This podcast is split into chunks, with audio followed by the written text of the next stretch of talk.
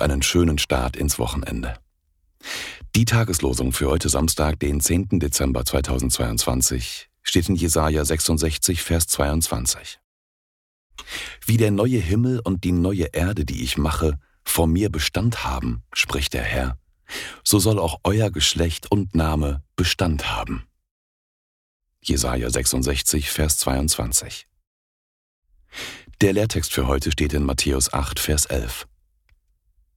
Viele werden kommen von Osten und von Westen und mit Abraham und Isaak und Jakob im Himmelreich zu Tisch sitzen. Matthäus 8, Vers 11. Die Losungen werden herausgegeben von der Evangelischen Brüderunität Herrnhuter Brüdergemeine.